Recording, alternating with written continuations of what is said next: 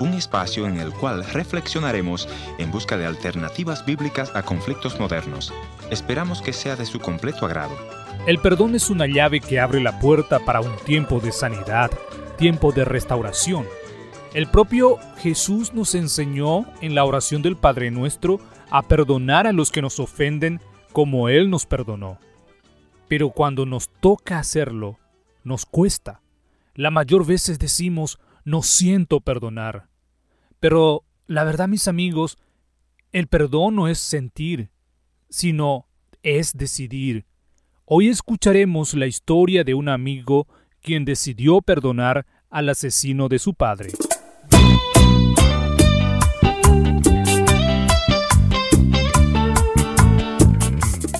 Bienvenidos al encuentro de hoy, soy su amigo Heriberto Ayala y antes de escuchar la historia que vamos a estar compartiendo en nuestra audición de hoy, me gustaría recordarles nuestra dirección en internet www.encuentro.ca. Para visitarnos allí, si desea comunicarse con nosotros, van a encontrar allí nuestros contactos o si desean escuchar este o los programas anteriores que producimos a lo largo de la historia del Ministerio Encuentro. Bien, mis amigos, hoy escucharemos la historia de Crescencio, quien decidió públicamente de perdonar al criminal quien acabó con la vida de su padre de una manera cruelmente. Escuchemos su relato. Me acuerdo, era un fin de año, yo en mi época de estudiantes de seminario, me tocó venir a visitar a los familiares en una de las vacaciones hace 12 años atrás. Entonces de paso le visité a papá, eh, mi papá que ya era independiente, ellos se habían separado con mi mamá, ya tenía su casa aparte. Y ese día que yo eh, estoy volviendo, entiendo que era un 12 de enero, si mal no recuerdo, la fecha 12 de enero, yo ya estaba volviendo al sur del país para ir a retomar para ya el, siguiente año el estudio ¿verdad? De seminario. Y yo llego en Asunción más o menos antes del mediodía, y a la tarde yo tenía previsto ya continuar mi viaje hacia el sur, hacia Itapúa. Y eran dos y media de la tarde aproximadamente cuando eh, viene una llamada. Entra una llamada en el teléfono de mi hermano mayor. Y era justamente de uno de los vecinos de papá para avisarle a mi hermano que él acababa de ser asesinado en su propia casa. Esa noticia nos dejó por el aire. Y cuando llegamos a la casa de papá, ya te podés imaginar la escena, ¿verdad? Allí estaban los forenses que ya eh, nos esperaban a nosotros también nuestra llegada para empezar a hacer su trabajo como forense, de inspeccionar el cuerpo y finalmente ver qué es lo que determinó su muerte, pero el cuerpo de papá estaba en su cama tendido con un ensañamiento, pero importante, en, eh, hablando en términos así eh, criminalísticos, el, el, muchacho que le acabó con su vida era un drogadicto y mi papá tenía un pequeño kiosquito, un almacén, también se dice acá en Paraguay, un almacén. Y, de eso él vivía, como ya vivía solo, era una persona ya de edad avanzada, tenía ya más de 70 años mi papá cuando eso. Entonces este muchacho vino, eh, compró algo de bebida, porque él también eh, vendía bebida alcohólica allí. Eh, tomó, se emborrachó, se drogó, tenía su droga también, empezó a fumar marihuana y, y otros estupefacientes que tenía consigo el muchacho, vino solo, un muchacho bastante joven, se hizo el amigo, se hizo el, se, hizo muy amable con mi papá, o sea, se ganó la confianza de papá, porque él vino y se instaló en la casa. Empezó a tomar, ahí empezó a fumar, se pasó prácticamente toda la mañana. Entonces, después cuando estaba eh, subidito con el tema de, de, las drogas y el alcohol, le, empezó, le encaró a papá, le pidió plata. Y, ante la negativa de mi padre, él se, se, volvió violento, le insistía con eso de que no, vos tenés plata, porque vos tenés acá un almacén, seguramente tenés mucha plata. Y, y ante la negativa de papá, entonces él reacciona, le empieza a torturar a mi papá, le agarra, le, le, toma, le echa en la cama y le empieza a torturar, pidiéndole plata siempre. Le, le empezó a dar estocada. El estoque es un, un arma arma blanca, le, dicen acá, eh, de, fabricación casera, muy, muy fina. Eh, generalmente se hace de, barrotes o varillas de hierro.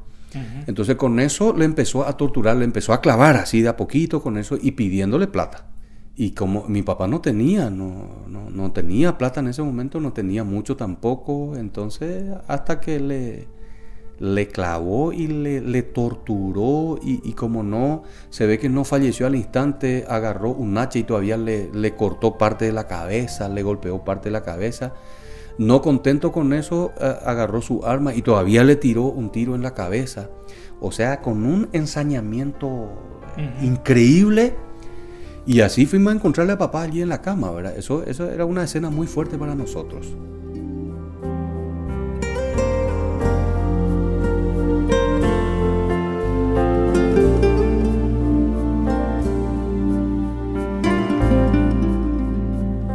Estamos escuchando la historia de Crescencio, nuestro invitado, quien nos cuenta la forma de cómo lo asesinaron a su padre.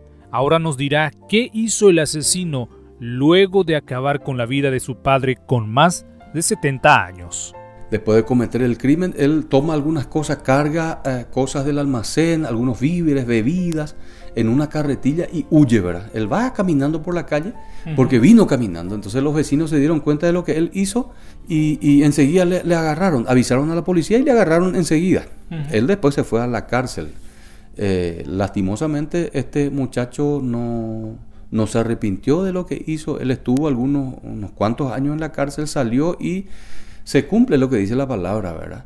Eh, el, el, que mata a Fierro uh, muere de la misma manera y es lo que le tocó a él. También otra persona drogadicta que eran eh, supuestamente de, su, de, sus amigos uh -huh. eh, en, una, en una riña, en una pelea, en una, en una borrachera, en una noche de, de bebidas, de drogas, termina muerto también en manos de sus propios amigos, uh -huh. este muchacho.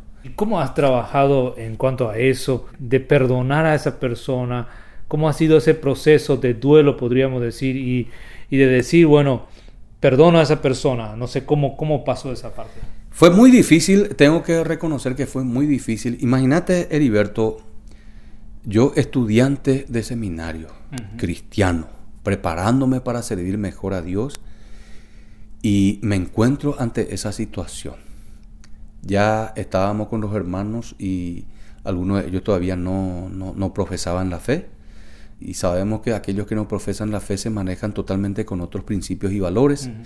Y entre, entre lamentos y entre preguntas de por qué y por qué a papá y, y lamento aquí, lamento allá de los familiares. Incluso varios de mis hermanos, ellos juraron vengar esa muerte. Cuando el muchacho estaba preso, ellos fueron a mirarle la cara y fueron a amenazarle. Le dijeron, te vamos a hacer lo mismo.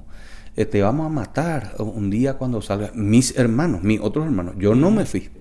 Yo estuve allí con mucho dolor, eh, lamentando la pérdida, pero estaba allí entre qué hago en esta situación. Y el Señor me hablaba.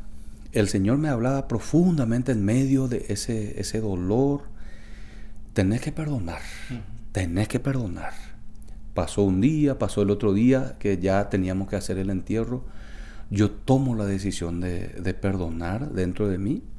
En un momento hago público porque también durante lo que es el velatorio, todo el, el allí el proceso de, de, de, lo que es preparar para el funeral, a mí me tocó dar la palabra, me tocó aunque era muy difícil ponerme al lado del cajón de mi padre y predicarle a la gente que estaban allí, la gente que nos acompañaron, que en su mayoría yo sabía que no eran cristianos. Entonces yo estaba allí predicando y hablando a los que todavía eh, seguíamos con vida allí, junto al cajón de mi padre, y en un momento yo digo a la persona, al muchacho que cometió este crimen, yo quiero que sepa que yo tomé la decisión de perdonar. Entonces allí la gente se largaron a llorar. Allí era un lamento prácticamente generalizado cuando yo digo, yo hoy tomo la decisión y hago público enfrente de ustedes de perdonar a este criminal que le, arrebató la vida a mi padre. La gente se... Ahí es donde lloraron todos. Rencor silencioso, enemigo, ladrón de alegrías. Lastima manteniendo abiertas viejas heridas sin embargo, el perdón libera, concilia, bendice. Perdona y vuelve a ganar lo que un día perdiste.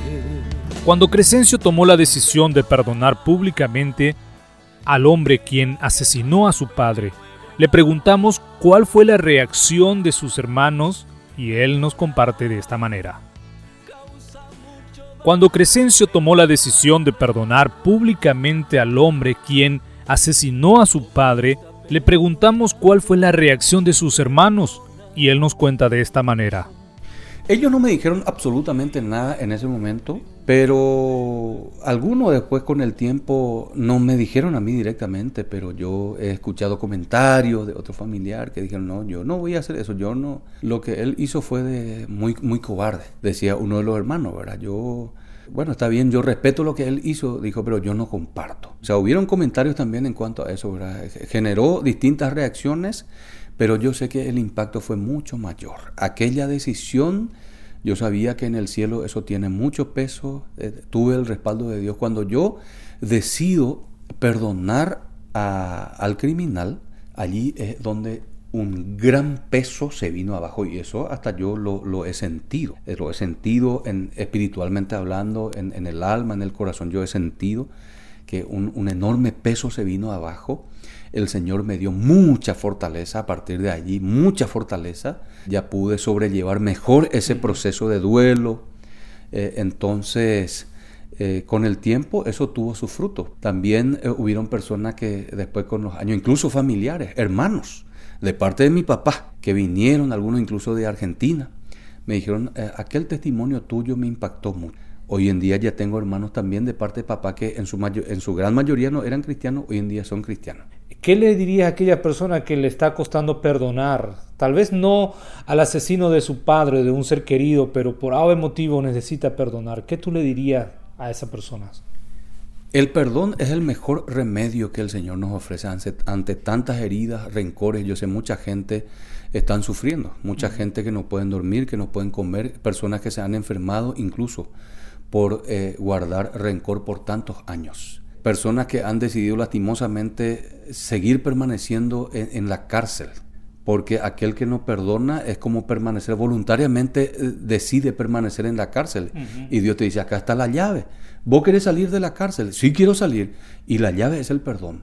Yo a esa altura de mi vida como cristiano, yo ya tenía muy claro y entendía perfectamente acerca del perdón.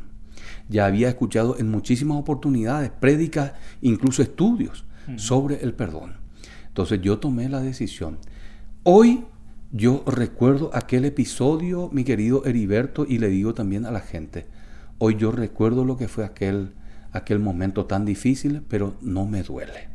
No tengo ningún rencor hacia, hacia nadie, tengo la conciencia tranquila. Entonces te digo a ti, mi querido amigo, amiga, vale la pena perdonar. El perdón sana, el perdón libera. No hay por qué seguir cargando y sufriendo con esas heridas. Eso incluso te puede, te puede costar la vida. te, te, está arrebatando la salud. No vale la pena, mi querido amigo. Lo mejor que podemos hacer es perdonar y ser libre, ser sanado y seguir teniendo el gran respaldo del cielo a nuestro favor. Tu amor, Señor, llega hasta los cielos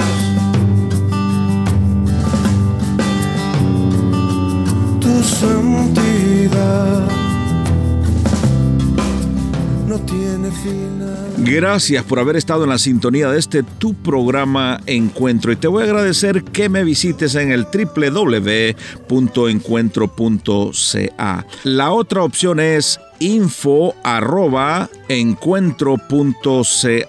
Gracias por sintonizarnos a través de esta radioemisora. Yo soy tu amigo Ernesto Pinto y al despedirme quiero recordarte que Dios te ama y yo también.